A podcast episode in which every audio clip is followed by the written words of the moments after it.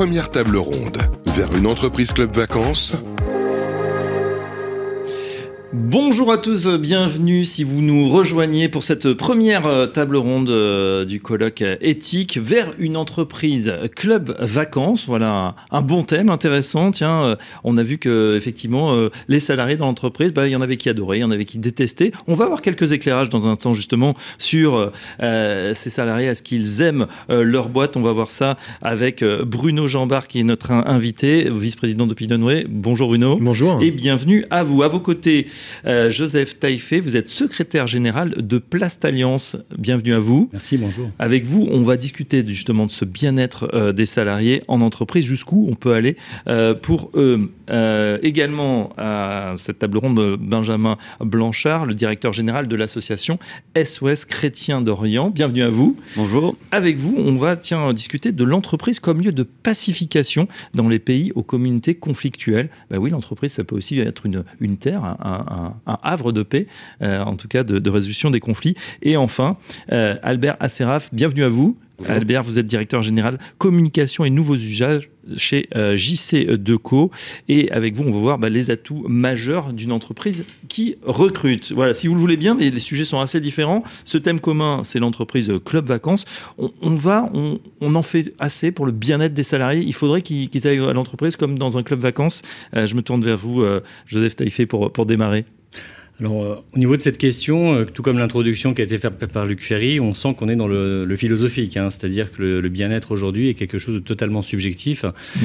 Et nous, alors moi, je suis là pour parler de, choses concrètes qui ont été mises en place euh, au niveau de notre fédération qui représente des entreprises du plastique.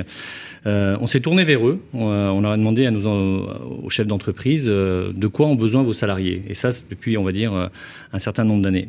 Et ce qui ressort, et c'est pas seulement euh, au vu de l'actualité d'aujourd'hui, c'est le pouvoir d'achat. En tous les cas, au niveau industriel, au niveau de la, de la plasturgie, ça a été vraiment euh, le pouvoir d'achat. Je ne parle pas forcément de salaire, mais mhm. je parle de pouvoir d'achat. Et donc, qu'est-ce qu'on a fait? On s'est dit, ben, on se met autour de la table et euh, on renverse la table en fin de compte. C'est-à-dire qu'aujourd'hui, euh, il y a des dispositifs qui existent, qui sont mis en place depuis d'ailleurs ce qu'on appelle les fameuses ordonnances Macron depuis 2017, dans lesquelles l'entreprise peut choisir en fin de compte son, socle social. Et donc nous, on a accompagné euh, nos entreprises adhérentes avec les mmh. représentants du personnel, avec les délégués syndicaux quand il y en a, ou même quand il n'y avait pas de représentants, avec directement les salariés en référendum, pour revoir en fin de compte ce socle social. Et on l'a dit, qu'est-ce que vous voulez? Aujourd'hui, par exemple, euh, est-ce que c'est normal, par exemple, je le dis clairement, que quelqu'un qui soit en arrêt de travail euh, gagne autant que quelqu'un qui travaille? C'était la question, parce qu'on a des dispositions euh, dans des conventions collectives qui prévoient ce genre de sujet. Et on s'est dit aujourd'hui, ce qui est important, c'est que les gens qui travaillent gagnent plus que celui qui n'est pas là.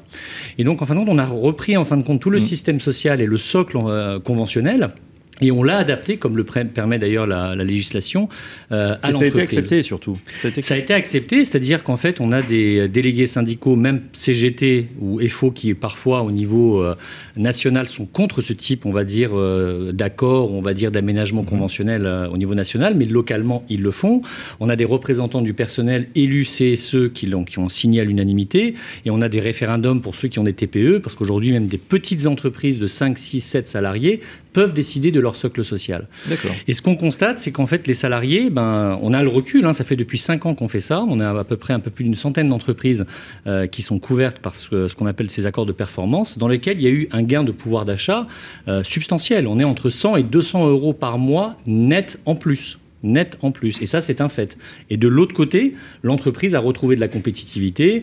Euh, par exemple, si on parle par exemple des arrêts de travail, il y a moins d'absentéisme. Mais de l'autre côté, ceux qui mm. travaillent ont effectivement un gain de pouvoir d'achat. J'ai l'impression, euh, en creux, que vous, vous redéfinissez un peu un, contrat social euh, en allant contre les dogmes, mais c'est pas évident. En ce jour de, grève où on sait que la, CGT est montée au créneau, c'est rien de le dire.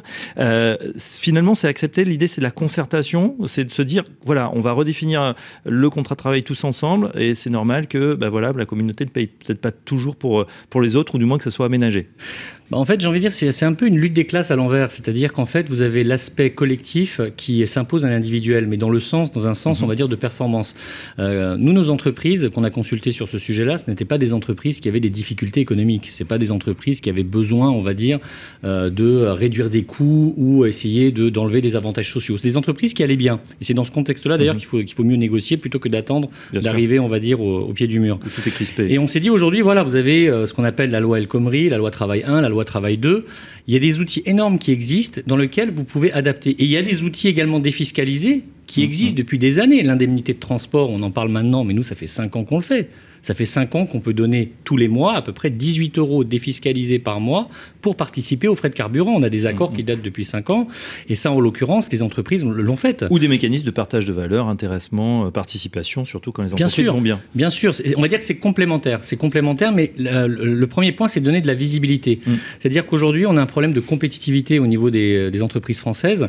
Et, le but, c'est d'essayer de trouver un moyen pour essayer de rattraper, on va dire, euh, ce manque de compétitivité. Alors, si l'État, on va dire, euh, ne baisse pas les charges, il faut que l'entreprise s'y mette avec les partenaires sociaux locaux ou les salariés locaux pour essayer de trouver un moyen pour arriver à ce système dans lequel, et je le redis, les salariés ont un gain de pouvoir d'achat de 5 à 10 à 15% Il y a même des salariés qui ont témoigné sur, euh, à la télévision pour le dire et des représentants du personnel qui l'ont dit.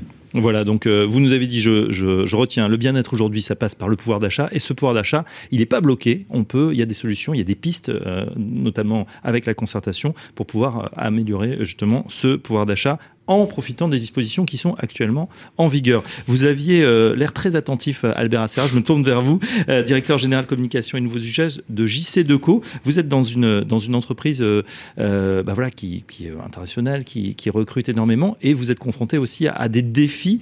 tiens, est-ce que JC Deco est une entreprise club vacances? Non, en tout cas, c'est pas comme ça qu'on peut la qualifier, parce que je crois que depuis un demi-siècle que je vais reposer ma question, c'était un peu provocateur. Est-ce qu'on travaille pour le bien-être des salariés? Est-ce qu'on se met justement autour de la table et, et qu'on avance avec ces salariés? Vous en êtes convaincu également? Oui, moi je crois que c'est devenu euh, indispensable, même si c'est une stratégie que l'entreprise a développée de, de, de, depuis de nombreuses années.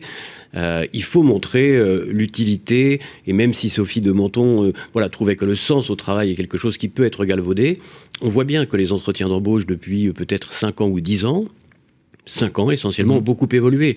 Euh, ce qui était une forme de, discussion unilatérale est devenu un échange euh, avec des gens qui cherchent euh, à bien connaître l'entreprise, à comprendre ses valeurs, à comprendre ses engagements.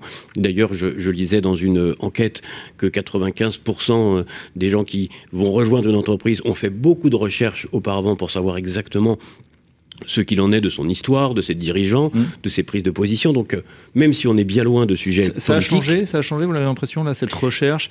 Euh, et je reprends les mots de Luc Ferry. Alors, on renvoie au débat hein, qui a eu lieu mmh. de, en direct de 9h à 9h30 entre Sophie de Monton et Luc Ferry. Il disait attention, il y a quand même une dichotomie entre ceux qui sont diplômés, qui ont le choix, qui sortent des bonnes écoles et qui vont faire leur marché. Et là, ils peuvent choisir JC Deco, le concurrent, une grosse boîte américaine, pourquoi pas et ceux qui vont euh, peut-être être moins favorisés et avoir moins le choix. Exactement. Ce que disait Luc Ferry est très juste. Plus les gens sont éduqués, plus ils sont diplômés, plus ils vont avoir le choix pour euh, et, on est presque entre compétition entre entreprises aujourd'hui pour un certain nombre de euh, métiers, de mhm. missions autour de la donnée, autour des réseaux sociaux où on voit que ce sont des nouveaux métiers qui se sont créés et où toutes les entreprises cherchent à embaucher, et où finalement il y a aujourd'hui moins de, candidats que de, que de postes. Et donc, fatalement, les, gens qui ont le choix vont se dire bah, je vais bien étudier l'entreprise, je vais comprendre euh, exactement ce qu'elle me propose, et ça revoit même d'ailleurs, on le voit dans euh, les critères nouveaux euh, que les collaborateurs cherchent, c'est l'organisation du travail. Et c'est vrai que le Covid a accéléré beaucoup mm-hmm. le télétravail. Et aujourd'hui, il n'y a pas un échange en entretien d'embauche qui ne porte pas aussi sur les conditions du travail, sur la souplesse au travail. Il y a des gens qui vous disent, moi je suis prêt à travailler à 600 km du bureau, est-ce que c'est possible? Nous, on considère que ça l'est généralement assez peu euh, pour la plupart des missions parce que c'est pas les gens euh, sur site? Bah, on veut en tout cas qu'ils soient possiblement sur site si c'est nécessaire à un instant T. ça ne veut pas dire qu'on ne fait pas de télétravail, au contraire. on n'est pas contre le télétravail, mais et puis surtout quand, on est obligé ou empêché euh, pour cause de, crise sanitaire. Euh, néanmoins, c'est vrai qu'on a l'impression que les patrons y reviennent un petit peu. Ça a été un management un petit peu contraint, on n'avait pas le choix, mais finalement on s'aperçoit que c'est bien, outre les problèmes psychologiques que ça peut engendrer, on en a parlé, euh, d'avoir finalement, j'allais dire les gens sous la main, c'est pas c'est pas la bonne expression, mais en tout cas de, de, faire corps aussi en entreprise. C'est ça une entreprise, c'est d'être ensemble. Mais vous avez dit le mot juste, c'est un corps social l'entreprise. Et donc, si vous euh, séparez les gens euh, de, ce corps social, fatalement, la culture d'entreprise va euh, s'amenuiser, la, volonté du collectif va être moins importante. Donc, il est certain qu'il faut absolument réunir les gens. Et prenons l'exemple du télétravail. si c'est deux jours par semaine, comme de nombreuses entreprises, il y en a qui sont là le lundi, mardi, d'autres le mercredi, jeudi, ça veut dire qu'il y a des gens qui ne se voient plus mmh. dans la même direction, entre directions, et donc il faut absolument réunir d'une manière ou d'une autre tous ces collaborateurs pour une dynamique d'ensemble. Et vous pointiez quelque chose d'important, euh, c'est qu'il y a des collaborateurs qui sont euh, accessibles au télétravail. Et dans une entreprise comme la nôtre, il y en a beaucoup qui ne le sont pas. Vous avez des agents de terrain, vous avez des agents de maîtrise. Nous On voit vos camionnettes sillonner les routes de, France et dans des grandes villes. Hein. Évidemment, eux, ça va être compliqué de, mettre les affiches ou de changer les bah, panneaux. c'est pas possible. Donc il y a des milliers de collaborateurs qui sont des gens qui n'ont pas accès au télétravail. Et donc il faut aussi réunir dans une entreprise deux mondes qui étaient à une époque totalement soudés et qui aujourd'hui peuvent avoir des fonctionnements différents. Et ça génère justement de, l'animosité peut-être entre bah, celui qui est obligé de prendre sa camionnette très tôt le matin, qui, qui se tape entre guillemets les bouchons, et puis bah, voilà, ceux qui sont dans les bureaux et qui n'y sont même plus puisqu'ils sont chez eux tranquillement ou peut-être, euh, je sur la côte dans un lieu assez sympathique. Non, nous on mesure pas d'animosité, mais il a fallu aussi expliquer les choses, expliquer en quoi le télétravail était possible pour certains et pas pour d'autres, et surtout notre objectif de productivité, d'efficacité est intact, c'est-à-dire que en effet travailler à domicile n'est pas en soi ou euh, d'un lieu particulier n'est pas une difficulté, mais ce qui est important c'est que l'efficacité et euh, le fait de, délivrer ce qu'on attend des collaborateurs soit toujours au rendez-vous, et ce qui est le cas euh, chez JC Decaux. On va y revenir euh, dans un instant. L'entreprise peut également être un lieu de pacification, alors notamment dans les pays avec des, communautés conflictuelles. Benjamin Blanchard, donc vous êtes directeur général de l'association SOS Chrétien d'Orient. Est-ce que vous pouvez nous expliquer comment vous en êtes venu à ce constat? Mais alors, on travaille déjà dans des, pays qui sont assez compliqués. Donc, on travaille à l'international, comme par exemple l'Irak, la Syrie ou le Liban, pour citer les plus explosés en matière de, de communautés. Et c'est vrai que dans ces pays, on assiste bien sûr à des tensions communautaires, mais également des tensions sociales très fortes. Euh, le modèle social est un peu archaïsant par rapport à ce qu'on connaît en France, avec donc des classes sociales très très distinctes. Et en fait, souvent, l'entreprise est le seul lieu de, de, rencontre des différentes communautés et des différentes classes sociales. Des gens qui sinon ne se croiseraient pas. Oui, voilà, qui, sont, qui vivent dans des quartiers séparés, qui vont dans des écoles séparées, qui vont dans des restaurants séparés. Mhm. Et, en fait, le, lieu de travail est souvent le seul moment où on, va se rencontrer. Et donc, euh, en cela, c'est très important. Et puis, deuxièmement, bien sûr, il y a l'aspect du développement économique.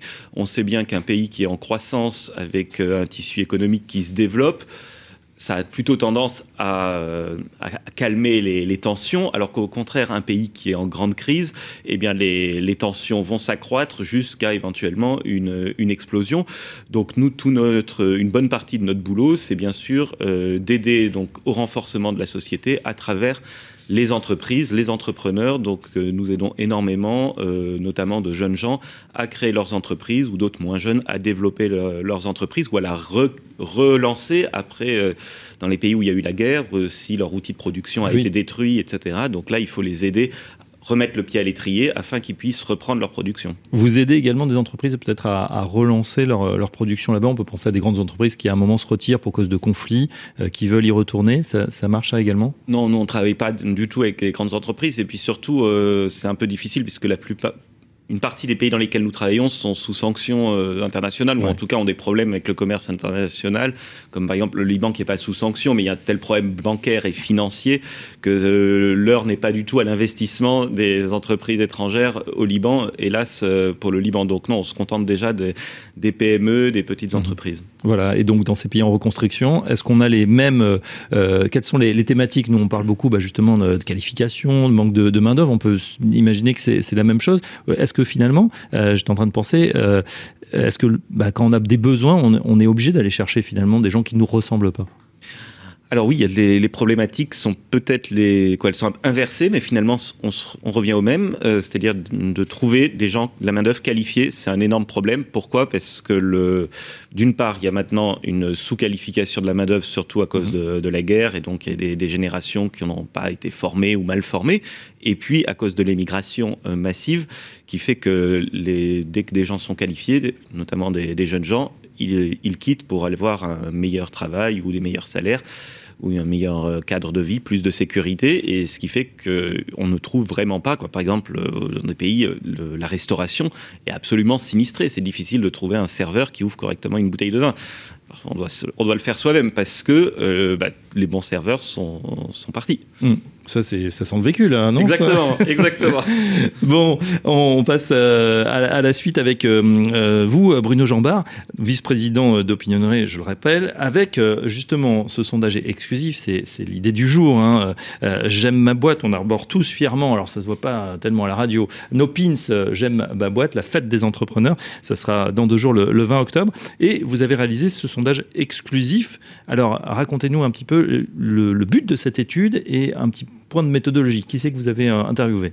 Alors on interroge effectivement chaque année un échantillon représentatif des salariés français. Hein. Cette année, 1009 ont été interrogés euh, du 14 au 26 septembre et on essaye euh, de comprendre un peu euh, auprès de ces salariés quelles sont justement leurs représentations de l'entreprise. Ce qu'il faut dire, c'est que ce sont donc des salariés qui sont représentatifs de l'ensemble des salariés français, donc toute taille d'entreprise, hein, de la mmh. TPE jusqu'à la très grande entreprise, tout type de secteur d'activité et toute zone du territoire. Hein. On interroge sur de manière aussi représentative sur l'ensemble euh, du pays. Donc, euh, euh, c'est pas du tout forcément une enquête qui va nous dire comment se positionnent les franciliens, mais vraiment l'ensemble des salariés français aujourd'hui. Très bien. Et alors, qu'est-ce qu'ils nous disent ces salariés? Ils sont plutôt contents? la, première chose, c'est chaque année, on leur demande s'ils aiment leur boîte. Et cette année, 67%, hein, tout à l'heure Sophie le disait, nous ont dit qu'ils aimaient leur entreprise. Hein. C'est un, un, chiffre évidemment élevé qu'il faut toujours rappeler parce qu'on est toujours dans un contexte où on a l'impression,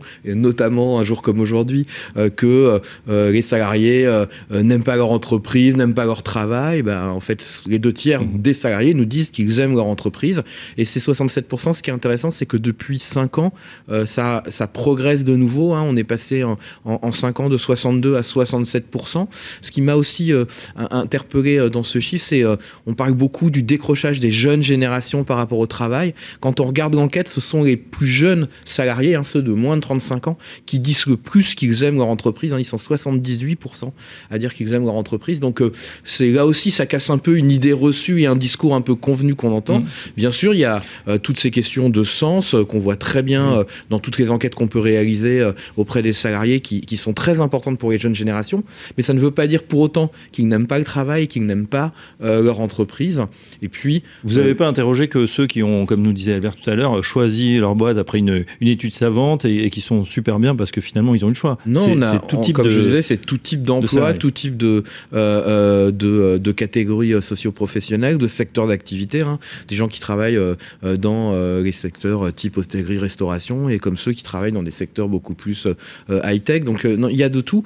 ce qui est aussi intéressant là-dessus, sur ce, ce, chiffre des 67%, c'est que évidemment, alors là c'est plus, je dirais, quelque chose qu'on connaît il y a quand même une, prime à la petite entreprise. Hein. Plus on travaille dans une petite entreprise, plus on est nombreux à dire qu'on aime sa boîte, même si il faut le dire, les salariés des grandes entreprises hein, sont quand même 62% euh, à nous dire qu'ils aiment leur boîte. Donc euh, il n'y a pas non plus euh, dans les grands groupes une grande révolte.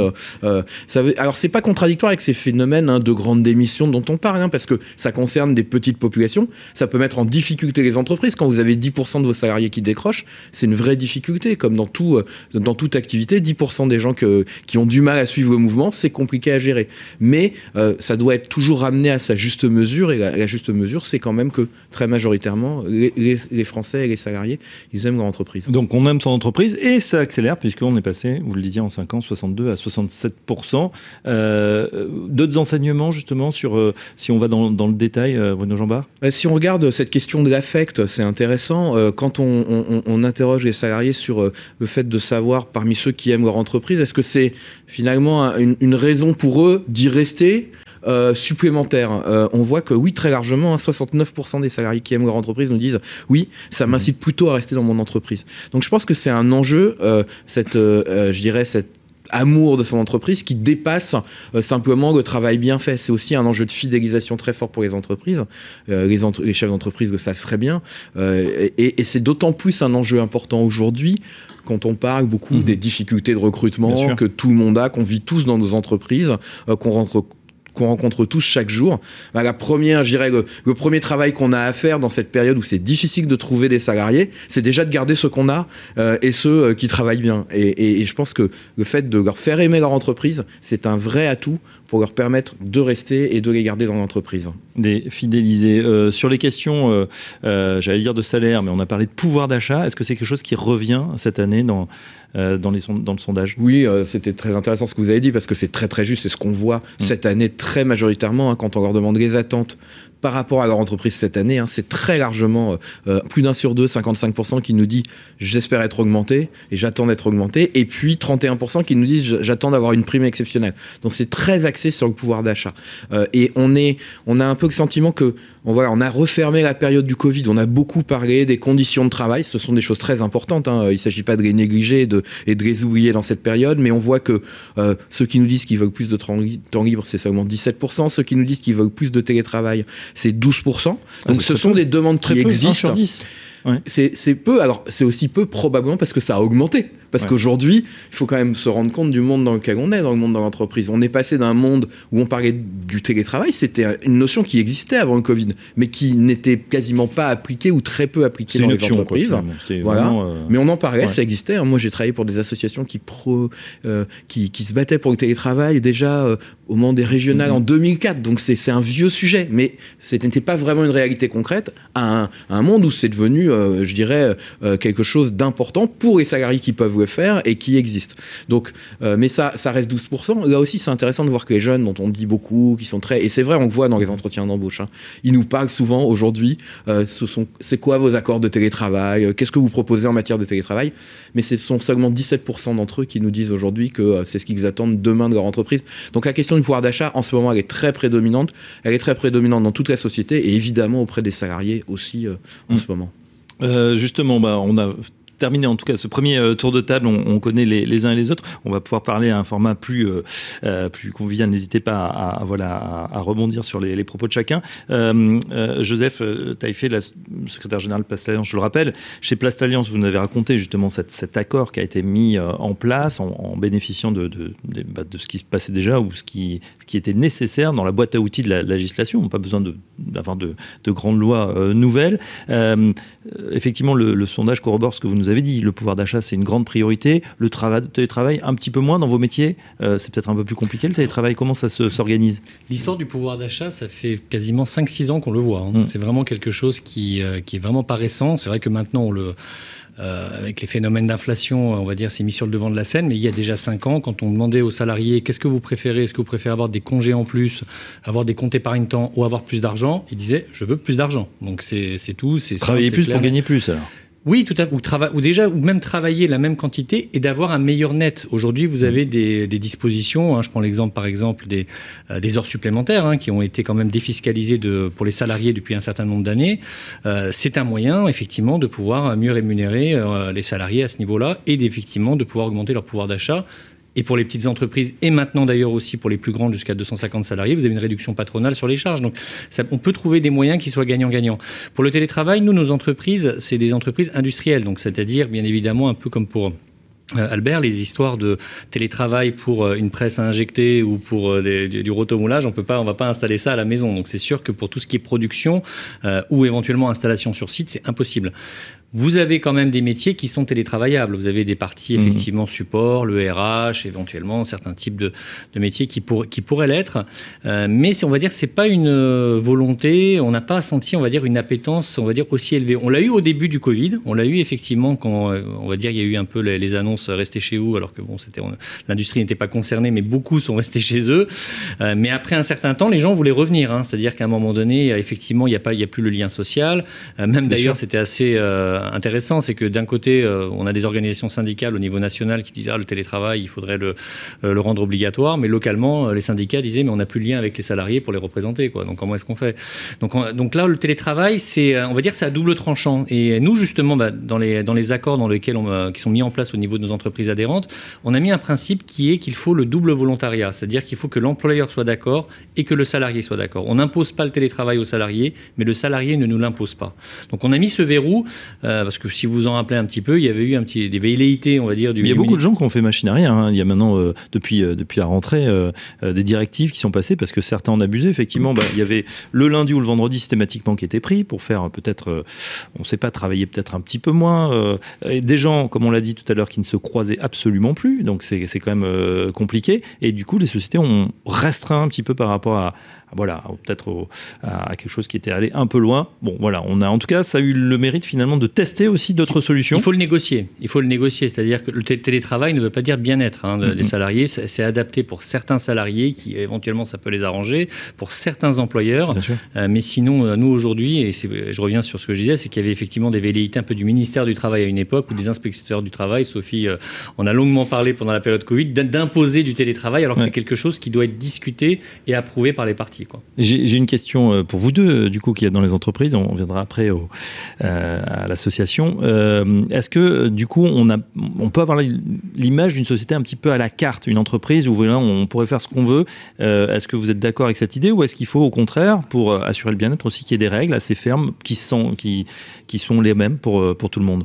Albert, hein, non, une entreprise où on peut faire ce qu'on veut, ce n'est pas possible. Mais euh, en effet, il faut des règles et de la méthode. Mais là où je vous rejoins, c'est que je pense que les nouvelles générations ont sans doute euh, moins de, ont une approche différente de la vie personnelle et de la vie professionnelle. Et parfois, mm. elles s'imbriquent tout au long de la journée de manière assez différente de celle que ma génération euh, a pu connaître. Pourquoi? Parce que vous avez beaucoup euh, d'échanges sur les réseaux sociaux, vous avez beaucoup voilà, de, de, communautés qui sont créées, auxquelles elles appartiennent, et ils échangent aussi bien à titre personnel qu'à titre professionnel. Et donc tout ça se Sur le travail Oui, sur le travail, bien sûr. C'est-à-dire qu'on ne peut pas imaginer, je pense, des très jeunes qui, pendant 8 ou 10 heures, décident de ne plus communiquer sur les réseaux sociaux parce mm. qu'ils sont sollicités, parce que voilà, c'est leur manière de travailler. Et donc il faut intégrer ça euh, dans une réflexion globale pour que l'objectif de l'entreprise soit maintenu, tout en respectant cela, parce que ça peut devenir euh, un aspect positif de la marque employeur que de donner un peu de souplesse, tout en étant toujours très exigeant sur la qualité du travail rendu. Et ce Donc est on a un travail qui est devenu pour eux, si, enfin, en tout cas, une interaction vie professionnelle, vie personnelle. Alors moi, je vous donne un exemple qui vaut ce qui vaut, puisque je suis un, ancien. Euh, en tout cas, avant les réseaux sociaux, on, je me souviens, j'étais dans une grande banque, on interdisait l'accès aux réseaux sociaux. Mmh. Facebook, à l'époque, c'était le, le, réseau social à la mode, plus maintenant, euh, et c'était euh, limité entre midi et deux. et c'était même avant, mmh. avant le smartphone, parce qu'aujourd'hui, on a tous finalement cet outil qui permet une une interconnexion entre la vie personnelle et la vie euh, professionnelle à tout moment. Et ça, c'est compliqué à gérer. Bah, en tout cas, moi, c'est le sentiment que j'ai. C'est-à-dire que la vie numérique, en quelque sorte, de, des jeunes collaborateurs, hein, et quand je dis des jeunes, maintenant, évidemment, ils ont tendance aussi à, devenir un peu plus âgés, euh, fait partie de leur quotidien. Et donc, je pense qu'on pourrait difficilement les couper de ça, 5 euh, jours par semaine, 8, 8 heures par jour. Ça me paraît difficile. On avait la pause clope, on a la, pause bah, réseaux sociaux, oui, la pause Instagram. c'est peut-être moins une pause, c'est-à-dire que c'est tout au long de la journée, et c'est vrai qu'ils travaillent différemment. Ils sont parfois prêt à travailler très tôt le matin, très tard le soir, mais différemment. Et donc il faut intégrer ça dans la réflexion, mais il faut quand même toujours de la méthode du processus, parce que comme je disais, une entreprise est un collectif, on ne peut pas avoir des gens qui ne sont pas ensemble pour travailler. Mm. Et donc à un moment, c'est, ça paraît essentiel. On a, on a, des situations vraiment différentes. Là, on parle de la pause. Nous, on a eu des entreprises qui avaient par exemple, au, niveau de la production, ils avaient une heure de pause pour, pour déjeuner. Et on est venu les voir, on leur a dit écoutez, est-ce que ça vous dirait d'avoir qu'une demi-heure de pause, euh, au lieu d'en avoir une, une heure? Et en échange, on peut vous mettre ce que l'URSSAF autorise de mettre en place, ce qu'on appelle des indemnités de panier. Donc aujourd'hui, le panier, on peut quasiment monter à 7 euros net par jour. Euh, bah, ils, sont, ils ont fait les calculs, 7 euros net par jour qu'ils n'ont pas aujourd'hui, une demi-heure de présence en moins dans l'entreprise, ça veut dire une amplitude horaire qui se réduit. Pour l'entreprise, c'est également, bah, avec la période de sobriété, ça colle bien, ça fait moins de, moins de présence aussi, donc moins de coûts euh, énergétiques. Bah, ils ont dit oui, c'est-à-dire qu'en fait, mhm. il y, y, a des entreprises dans lesquelles, beaucoup d'entreprises dans lesquelles les salariés sont prêts à avoir moins de pauses euh, pour déjeuner, donc manger beaucoup plus vite. On, peut, on pourrait se dire, est-ce que c'est c'est bien pour eux Mais ils disent, nous, aujourd'hui, c'est le pouvoir d'achat qui compte. Et en même temps, je ne veux pas non plus passer toute ma journée en entreprise. Donc, c'est-à-dire que dès que j'ai fini mon travail, si je peux éviter d'avoir un, creux au milieu, euh, ben on le fait. Donc euh, ça, c'est des choses euh, qu'on a pu mettre en place au, niveau industriel. Donc on a vraiment des situations totalement variées et on peut pas, on va dire, avoir, on va dire, une grille de lecture. Ce sera pas pareil pour la restauration, ce sera pas pareil pour pour l'industrie. mais là où je veux quand même en venir, c'est quand même, on est en train de se dire, mais Comment faire aimer en fin de compte l'entreprise Parce qu'apparemment, le travail qui est fait lui-même ne suffit pas pour qu'on l'aime. C'est ça qui est quand même paradoxal. C'est-à-dire qu'on est obligé de rajouter des options. Mm-hmm. Alors, il y en a qui mettent des salles de, loisirs, des massages, des salles de sport, etc. Mais est-ce que c'est normal, j'ai envie de dire, on fait un travail parce qu'on aime ce travail-là. C'est-à-dire qu'on vient au boulot pour l'essentiel du boulot et en fin de compte, bah, tout le débat d'aujourd'hui, on se rend compte qu'effectivement, bah, on a mhm. besoin effectivement de voir ce qu'il y a autour pour pouvoir le rendre, le valoriser. Ça me fait penser au, c'est un peu gadget, mais le baby foot qu'on a vu apparaître un petit peu partout, mhm. euh, qui d'ailleurs euh, pas mal bruyant. On a au-dessus. Euh, quand on veut travailler à côté, c'est quand même compliqué.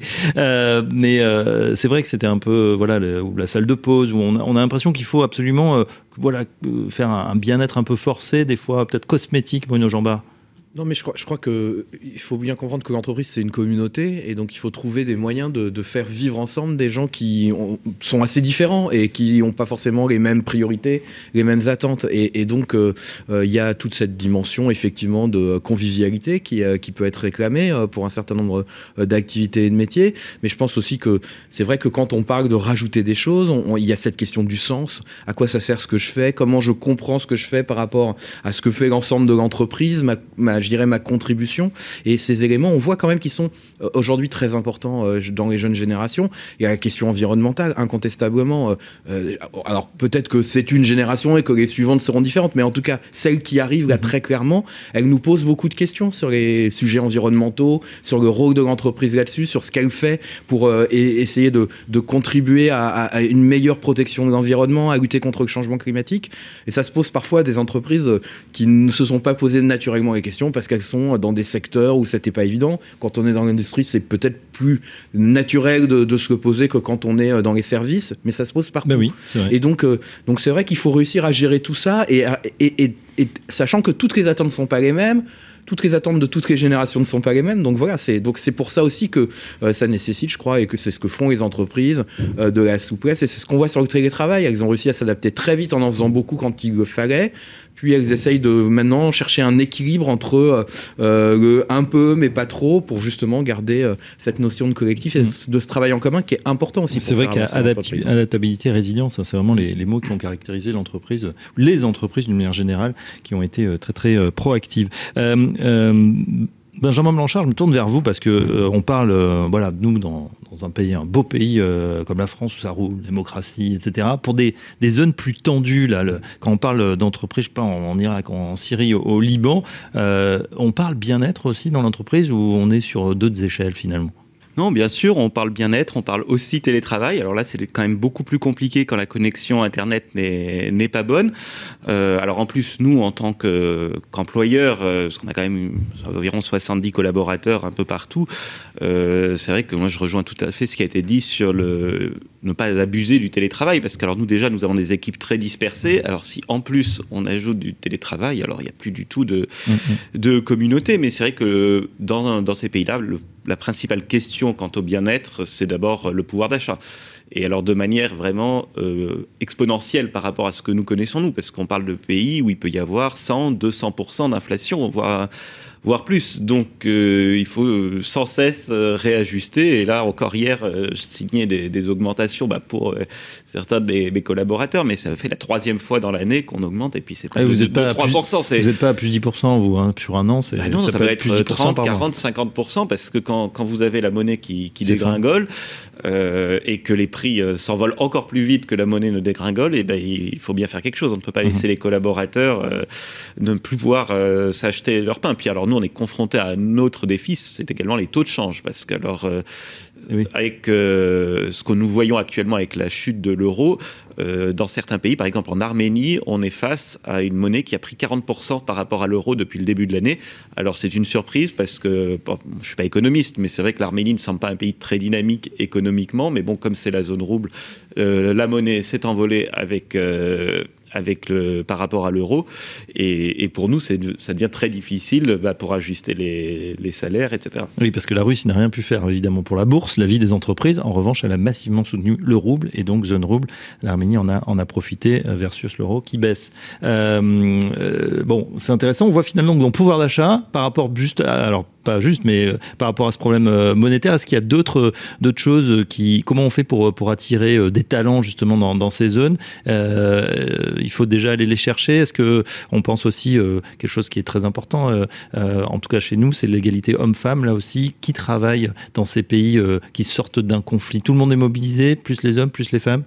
Non, globalement, tout le monde est démobilisé. Euh, nous, on a un personnel qui est très féminin quand même. Alors, je ne sais pas à quoi, à quoi c'est dû, mais aussi, après, bon, les pays qui, sortent de la guerre ou qui étaient en guerre, forcément, les hommes euh, sont occupés à, autre chose. Ils sont souvent, surtout quand ils sont jeunes, euh, mobilisés par, euh, par l'armée. Donc, nous, on a un personnel très féminin. Ce qui est une des, un des défis auxquels nous sommes confrontés, c'est faire connaître euh, le besoin. C'est en fait la rencontre entre l'offre et et la demande, parce que c'est pas aussi bien organisé qu'en France. Et, euh, et c'est parfois compliqué de, de, faire savoir aux personnes qui diplômées, compétentes, etc., qu'il y, y, a une offre d'emploi. Ça, c'est vraiment un défi auquel nous sommes confrontés très régulièrement. Mmh.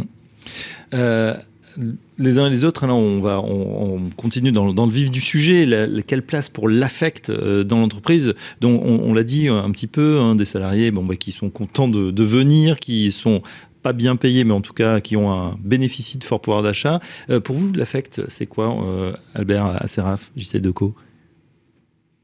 Bah, c'est vrai que c'est important d'abord d'aimer ce qu'on fait. Euh, Luc Ferry le rappelait, euh, aimer son travail, c'est quand même le, le, le, point de départ. C'est pas toujours possible pour certaines professions particulièrement difficiles, mais en tout cas nous on essaie de faire que quels que soient les métiers, mmh et dans le monde de chez JC Deco, il y a plus de 400 métiers différents, donc on peut avoir vraiment des personnalités très différentes. Il faut que les gens aiment leur travail et soient fiers de ce qu'ils réalisent. Et donc je pense que montrer l'utilité de ce que chacun fait, quelle que soit sa fonction, quel que soit son métier, est essentiel. Et donc on, on essaye de créer cette dynamique pour que chacun montre son utilité et que chacun comprenne que les autres collaborateurs sont utiles. C'est une forme d'affect que de se dire moi, j'aime les, les, les, équipes, j'aime les collaborateurs parce que chacun est à sa place et chacun fait en sorte d'avancer dans le même sens euh, pour le bénéfice de l'entreprise. Alors, on a la chance euh, mmh. d'être une entreprise familiale hein, euh, depuis maintenant près de 60 ans. Et donc, voilà, c'est toujours la famille qui a dirigé, la famille Deco qui a dirigé cette entreprise. Donc, il y a une grande fidélité des collaborateurs. Et par exemple, nous, quand on reçoit nos nouveaux arrivants, en général par groupe de 15 ou 20 hein, sur tous les mois, Jean-Charles Decaux passe deux heures avec eux. C'est-à-dire pour expliquer ce qu'est l'entreprise, pour répondre à leurs il questions. Il prend le temps sur une demi-journée ah oui, de toujours le de temps, toujours le temps, et, et, il répond à toutes leurs questions de manière très transparente. Et il y a très peu de collaborateurs, j'imagine, en entreprise qui, quelques jours après leur arrivée ou quelques semaines, parlent vu, directement vu le patron. au fondateur et, ouais. et, et, au patron et peuvent lui poser toutes les questions auxquelles il répond de manière tout à fait, euh, tout à fait transparente. Mmh. Donc voilà, on Alors, racontez-nous, de... peut-être vous assistez de temps en temps à ces meetings. Est-ce qu'il y a des, des, surprises, des fois des questions un peu dérangeantes pour le patron ou il, est, il, il se prête au jeu? Il se prête au jeu totalement parce que c'est sa nature, c'est sa manière d'être, de toujours dire les choses, euh, d'avoir une transparence totale avec euh, les salariés, même quand euh, bah, cette transparence peut parfois être mal, mal interprétée, pourquoi pas, mais en tout cas il dit les choses. C'est une règle qu'il s'est fixée depuis toujours. Et donc les salariés bah, posent des questions en effet autour de, l'environnement, autour du sens et, et de l'utilité de l'entreprise sur un certain nombre d'aspects, et il y répond avec beaucoup de conviction. Et je pense que c'est ce qui fait aussi que les entreprises, les entreprises, les collaborateurs vont aimer leur entreprise, c'est de montrer qu'on prend soin d'eux et qu'on va les former tout au long euh, de, leur, de leur parcours, euh, parce que je pense que c'est quelque chose qu'on a un peu négligé il y a quelques années en entreprise, c'est la formation. Se dire les équipes, c'est pas possible que tous les deux ou trois ans, bah, elles n'aient pas accès à des formations. Maintenant, en plus, la technologie. C'est-à-dire surtout on, de on perd aussi des, des collaborateurs. Hein. S'il n'y a que la formation initiale qui compte et pas la formation continue, c'est euh, très important. Et puis vos métiers aussi sont en train d'évoluer. La digitalisation, je pense que c'est la même chose oui. dans, dans l'industrie. On parle d'industrie 4.0, ça va extrêmement vite. D'ailleurs, euh, bah, voilà, euh, voilà on, ça, ça, change un petit peu. On n'a pas les mêmes, euh, peut-être les mêmes profils qu'il y a, qu y a encore 5 ou 10 ans. Oui, au niveau de la, au niveau de la plasturgie, euh, de l'industrie plastique, vous avez effectivement une grande digitalisation qui est en place, mais euh, la problématique, c'est que vous avez des salariés qui, qui ont peur du changement. C'est-à-dire mmh. qu'aujourd'hui, euh, on manque par exemple de techniciens de maintenance. Donc, quand on veut former, on va dire, des opérateurs, des gens qui faisaient toujours les mêmes gestes de manière répétitive, alors qu'on pourrait dire, euh, certains appelleraient pénible, mais pour certains, c'est rassurant. C'est-à-dire, ils savent ce qu'ils font, ils sont dans un cadre connu, et dès que vous arrivez, que vous leur dites, écoutez, il faut commencer à sortir un peu du cadre, on va vous former pour faire autre chose, euh, c'est la panique, c'est le stress, c'est presque un risque psychosocial pour certains. Donc, euh, c'est la peur de, de, retourner à l'école aussi pour certains qui ont peut-être pas. Euh... C'est le changement, c'est ouais, la résistance au changement, c'est-à-dire qu'on est euh, parfois l'affect, c'est aussi le confort, hein, c'est parfois le train-train quotidien. Les gens se, sont contents de ce train-train quotidien, donc ça veut dire que à un moment donné, quand vous venez un peu bouleverser un peu les règles aussi, vous dites écoutez, on va revoir l'organisation, euh, on va, vous, il y a des tâches peut-être que vous allez peut-être pas faire, ça va être automatisé, vous allez faire autre chose. Bah, ils se sentent aussi parfois dévalorisés. Ils se disent bah, écoutez, mais je, à quoi je sers? Non, j'étais très content de faire euh, mon petit J'ai pas envie d'être remplacé par un robot. Exactement. Parce qu'il y a beaucoup de robotisation dans vos métiers. Mais, mais il y a des métiers. Mais aujourd'hui, il faut des gens pour gérer les robots, les réparer, les entretenir et les surveiller. Donc c'est vers ça vers, lequel on va, mais c'est pas évident. C'est-à-dire qu'aujourd'hui, on a le besoin de formation, les entreprises accompagnent, mais on a aujourd'hui une population qu'il faut pas nier, qui a quand même un certain âge également dans l'industrie. Qui va se renouveler à un moment ou à un autre, mais qui aujourd'hui, on va dire, n'a pas n'a pas vécu, on va dire, la révolution Internet comme nous on l'a vécu. Je vous prends un exemple très simple, le fameux compte formation euh, qui a été créé pour, euh, on va dire, avoir ses points. Moi, je peux vous dire, dans, dans, l'industrie et certainement ailleurs, euh, vous avez énormément de salariés qui l'ont toujours pas activé. Hein. Ils savent toujours pas mhm. comment aller sur Internet. Ils savent pas qu'ils ont des points tous les ans, etc. Enfin, euh, faut, faut, faut, leur expliquer. Alors que là, en l'occurrence, c'est une démarche individuelle. L'entreprise n'a pas à intervenir en principe sur ce sujet-là. Mais souvent, les services RH viennent, bah, écoutez, on va t'aider pour créer, créer, ton compte. Mais il y en a qui ont même pas d'adresse email. Donc, c'est pour vous dire. Oui, c'est ça. C'est plus généralement la, cette fameuse fracture euh, numérique. Tout le monde n'est pas équipé, ça paraît effectivement euh, euh, un peu fou, mais c'est la réalité. et puis en plus, attention, il y a quand même pas mal d'arnaques aussi. On, soit, on est tous inondés de, spam téléphonique pour ces fameux comptes formation. donc il vaut mieux que l'entreprise peut-être prenne les devants plutôt qu'il tombe dans, dans, de mauvaises mains. Bruno Jambard, une petite réaction justement sur l'affect et cette entreprise qui se transforme non, mais c'est un sujet important, la fracture numérique, hein, parce que dans le monde de digitalisation, euh, il y a à la fois euh, ce qu'on appelle euh, les gens vraiment qui sont en dehors. Hein, vous avez à peu près aujourd'hui encore 12% des Français qui sont vraiment dans la fracture numérique, c'est-à-dire qui ne sont absolument pas utilisateurs du digital, d'Internet.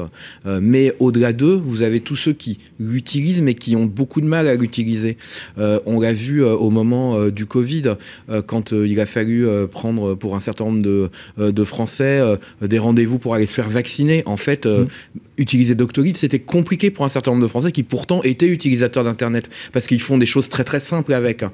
Donc, euh, donc ça, c'est des enjeux qui sont importants et des enjeux générationnels. Et évidemment, ben, dans une entreprise, vous avez tout ce spectre hein, qui, qui existe.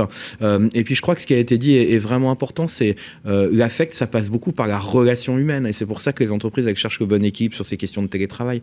Parce que la relation, pourquoi finalement les salariés des petites entreprises nous disent qu'ils aiment plus leur boîte que celle des grandes. Bah, ils connaissent, le, patron, ils le patron. Ils peuvent l'interpeller, ils peuvent l'engueuler euh, dans le couloir éventuellement, euh, ce qui est plus difficile dans une grande entreprise. Donc il y a aussi ça. Et donc c'est euh, chacun, et, dans les grandes entreprises, on cherche, on cherche aussi à avoir ces. Mais j'ai la faiblesse de penser justement que, je ne sais pas si on engueule le patron, parce qu'en général on est plutôt respectueux, mais dès qu'on peut justement faire passer ces messages et, pas avoir quelqu'un peut-être dans une tour d'ivoire, on imagine dans des grands groupes euh, avec, euh, avec des, milliers, des milliers de personnes, euh, tout de suite c'est vrai qu'il y a une proximité qui fait que bah, on sent écouté. C'est ça aussi le, dialogue, le dialogue mmh. social et, l'affect qui fait que bah, voilà, on n'est on n'est pas un numéro, on, est partie prenante de la société.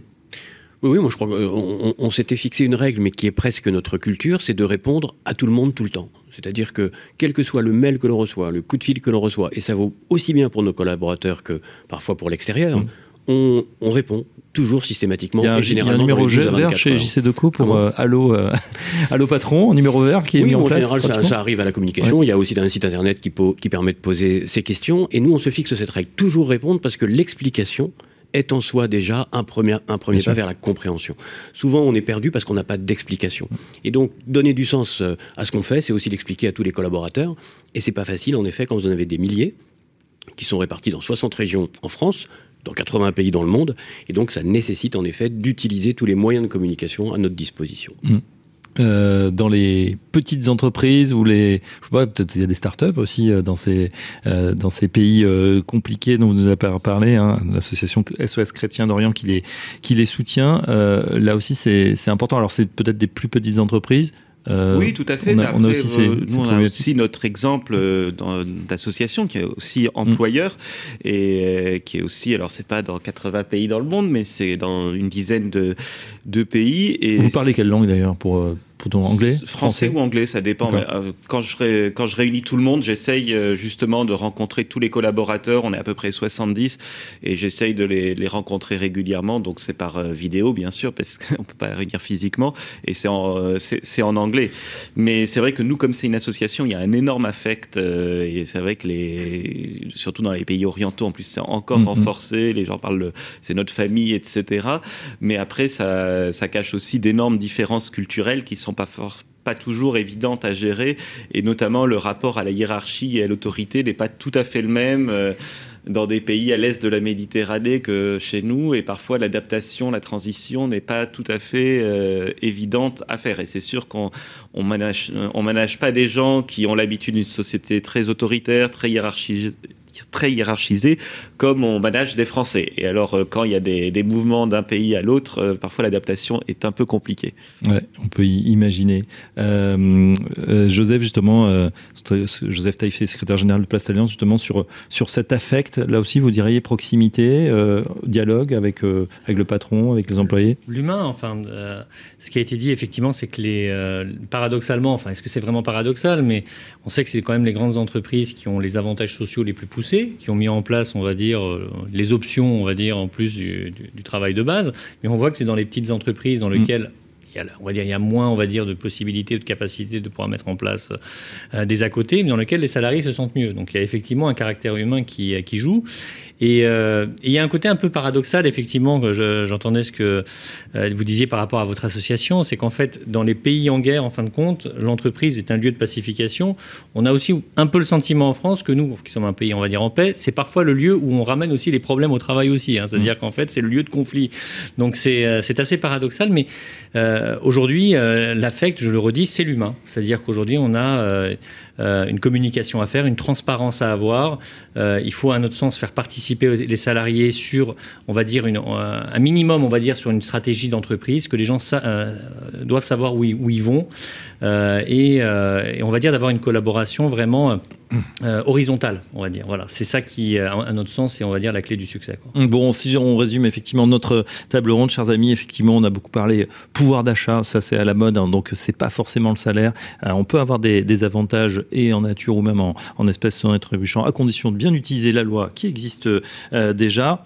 On retient également 67% des Français aiment leur boîte. Ça m'étonne pas du tout puisque on parle souvent des grandes entreprises CAC 40 ou SBF 120, mais n'oublions pas que 97% du tissu industriel français, ce sont des petites voire très petites entreprises. Même si on a besoin de fleurons euh, et industriels euh, et, euh, et, de services comme JC Deco, on a bien compris. D'ailleurs, bon exemple d'une entreprise familiale donc qui fait l'effort de rencontrer en tout cas chaque employé et puis également euh, à vous, euh, euh, Benjamin Blanchard, pour bah, cet aperçu hein, de, voilà, avec l'association SOS Chrétien d'Orient.